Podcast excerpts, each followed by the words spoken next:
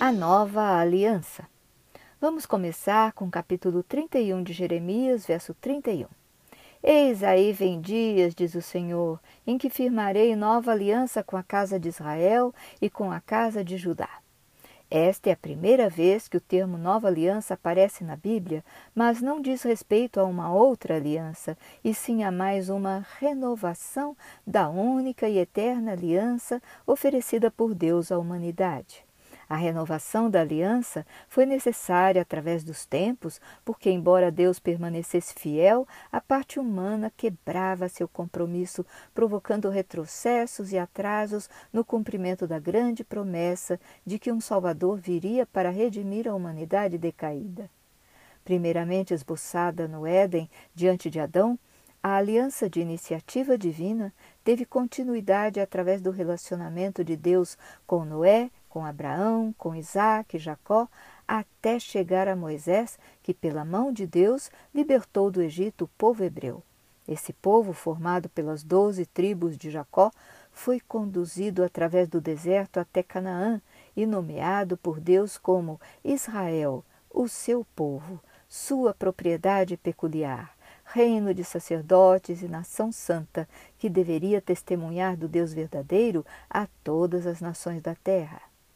O povo de Deus entrou em Canaã por volta do ano 1405 a.C. e após a morte de Salomão, em 931 a.C., dividiu-se em dois reinos, Judá ao sul e o reino de Israel ao norte.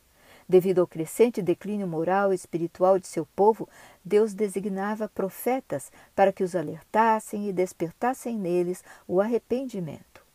Em meados dos anos 700 a.C., o profeta Oséias apresentou-se ao reino de Israel, que estava prestes a ser destruído pela Assíria, e apontou-lhe sua apostasia e o descontentamento de Deus por haverem quebrado a aliança.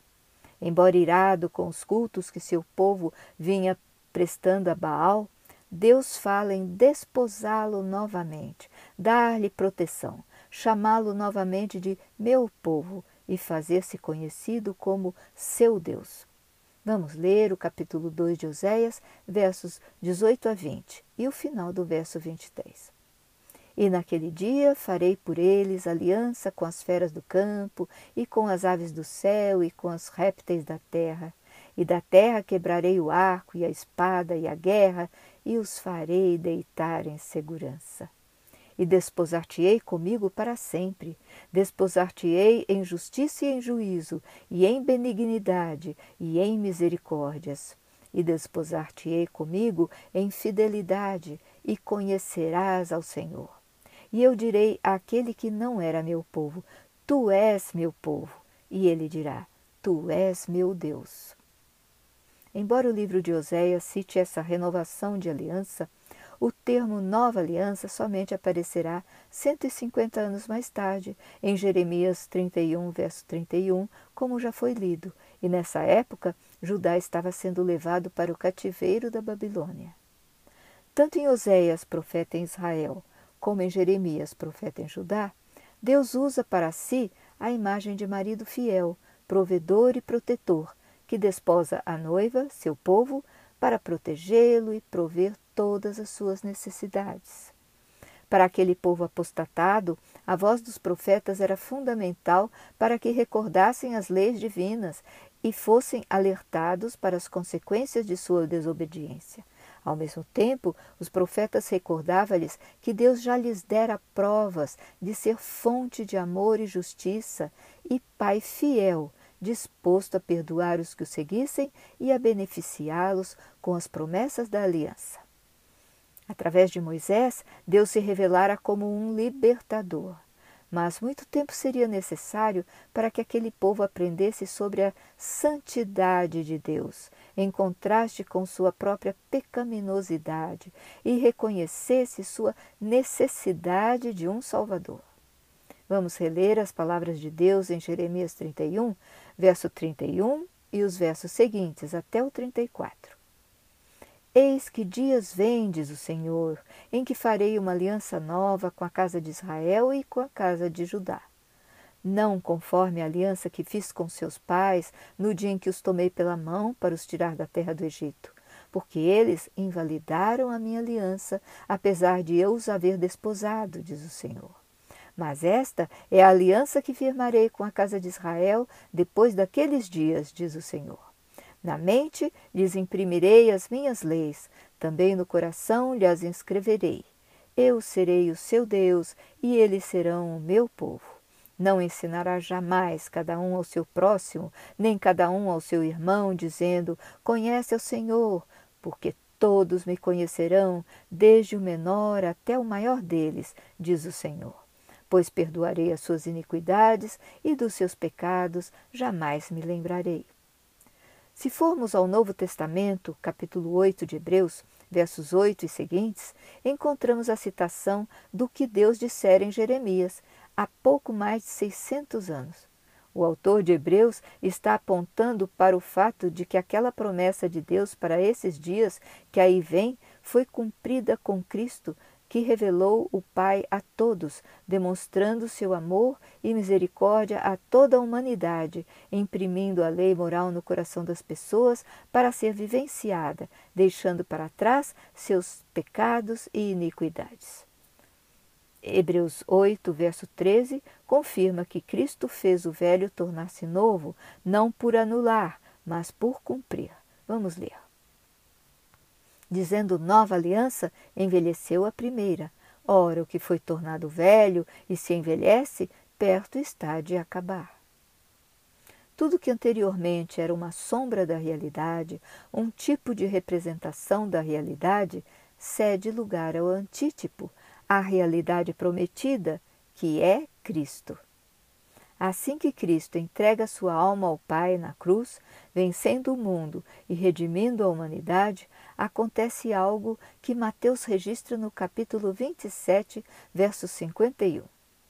Eis que o véu do santuário se rasgou em duas partes, de alto a baixo. Tremeu a terra, fenderam-se as rochas.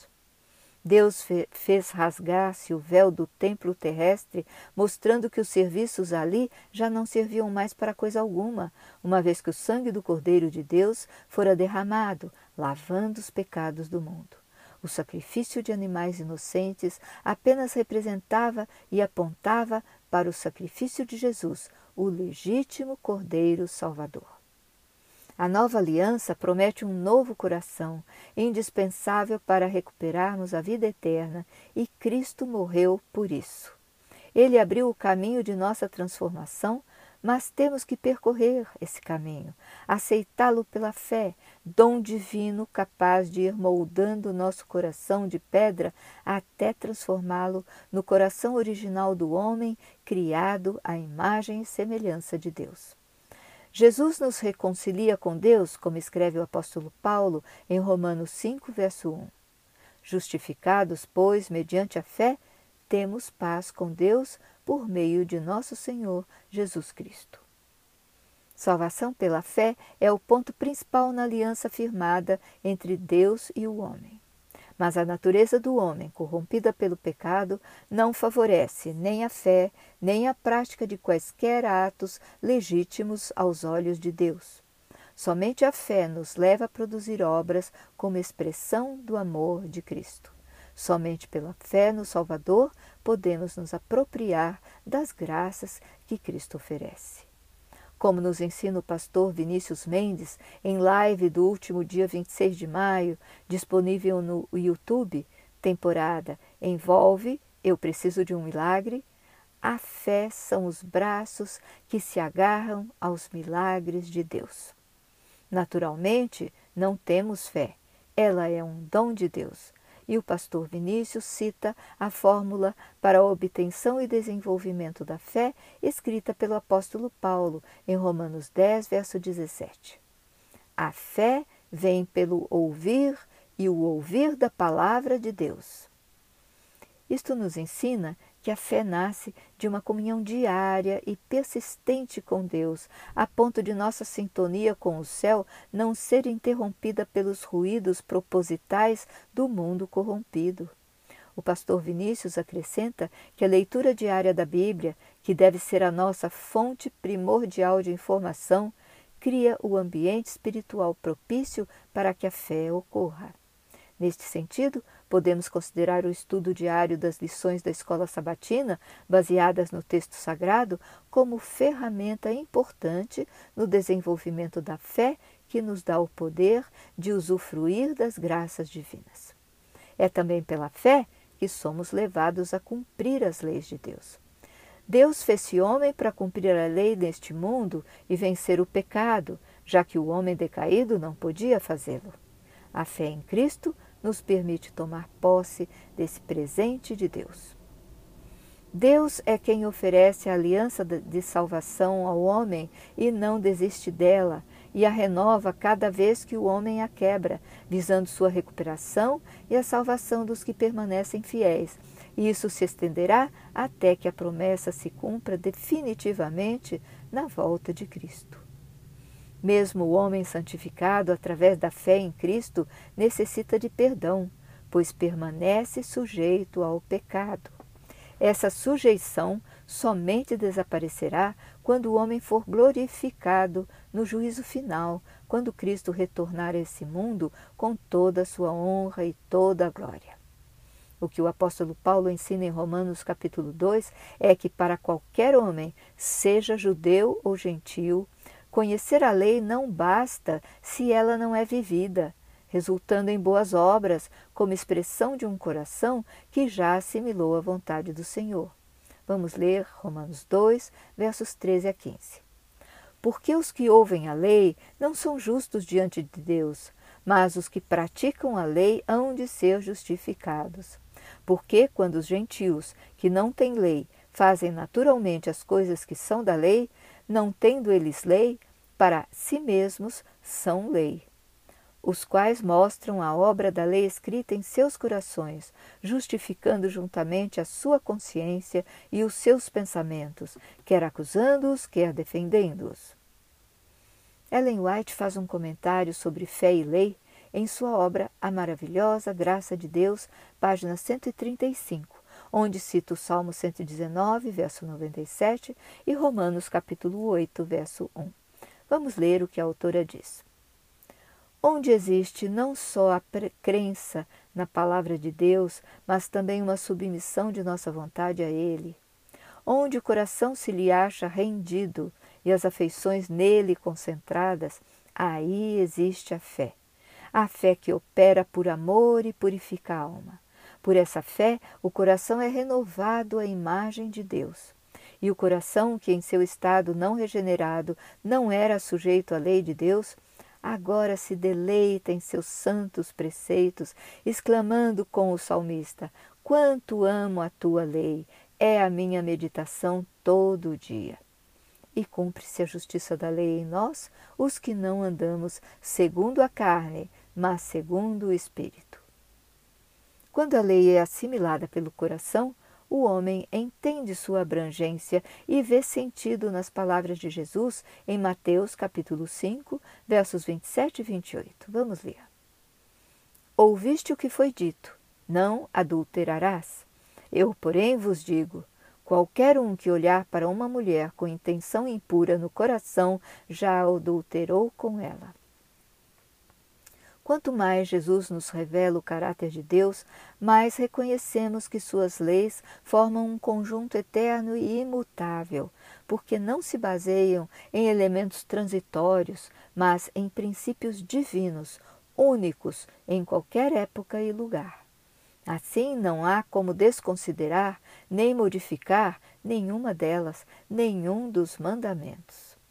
A palavra de Deus não muda Ellen White nos recorda que o Deus do Sinai, que entrega a lei em tábuas de pedra, é o mesmo que se senta a uma pedra e discursa o sermão da montanha.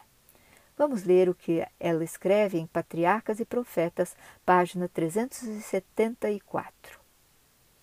As reivindicações de Deus são as mesmas. e os princípios de seu governo também são os mesmos, pois tudo procede dele. E agora, citando Tiago 1, verso 17, em quem não há mudança nem sombra de variação. Cristo morreu por toda a humanidade de qualquer época, e desde o Antigo Testamento está registrado que Deus estende seu amor e interesse a todos os povos. Vamos ler Isaías 56, versos 6 e 7. Aos estrangeiros que se chegam ao Senhor para o servirem e para amarem o nome do Senhor, sendo deste modo servos seus, sim, todos os que guardam o sábado, não o profanando, e abraçam a minha aliança, também os levarei ao meu santo monte e os alegrarei na minha casa de oração. Os seus holocaustos e os seus sacrifícios serão aceitos no meu altar, porque a minha casa será chamada casa de oração para todos os povos. A salvação é uma escolha por parte do homem e gentios tornam-se enxertos nos troncos de Cristo, enquanto entre o povo de Deus há os remanescentes que permanecem como o coração da igreja, enquanto outros mantêm seu coração endurecido.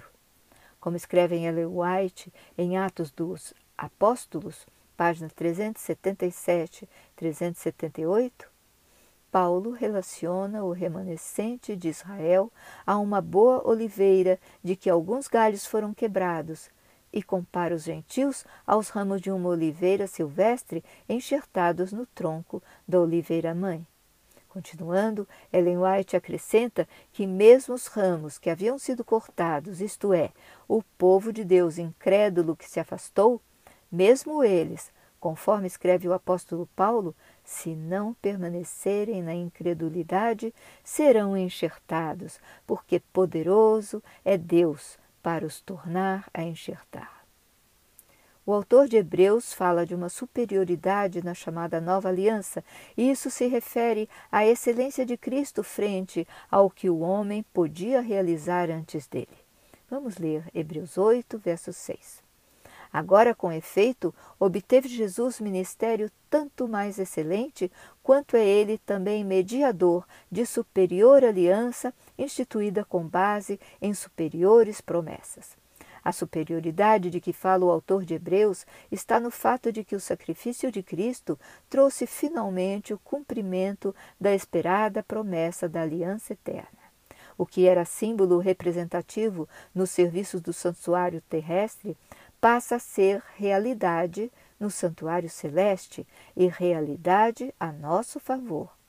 No santuário construído por mãos humanas, os sacerdotes oficializavam diariamente e o sumo sacerdote, uma vez por ano, entrava no segundo tabernáculo, o lugar santíssimo, para purificar seus próprios pecados e os dos demais, através da oferta do sangue de animais sacrificados. Mas esse sangue apenas apontava para Cristo, jamais teve por si só qualquer poder salvífico, como está em Hebreus 10, verso 4. Porque é impossível que o sangue de touros e de bodes remova pecados. Ao cumprir sua missão e ressuscitar, Cristo retorna aos céus e torna-se sumo sacerdote de tal excelência que se assenta à direita do trono da majestade, como está em Hebreus 8, verso 1, e intercede a Deus por todos nós, eternamente, não por si, pois nunca pecou. Como diz o autor de Hebreus no capítulo 8, verso 5, e no capítulo 10, verso 1, aqueles rituais ensinados na aliança com Moisés eram apenas figura e sombras das coisas celestiais.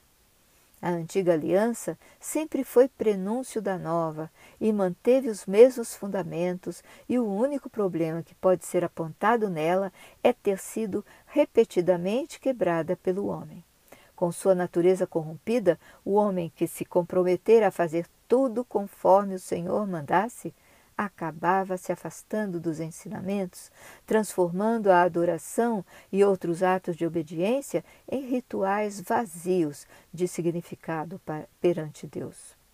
Somente quando a lei de Deus está dentro de nosso coração ela se reflete em nossos atos, manifestando em nós uma vida pura e santa.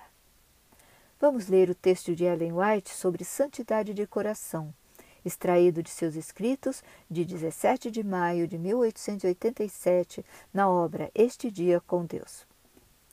O que um homem é tem maior influência do que aquilo que ele diz.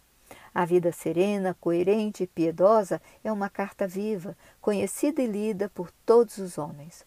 Um homem pode falar e escrever como um anjo, mas seus atos podem assemelhar-se aos de um demônio.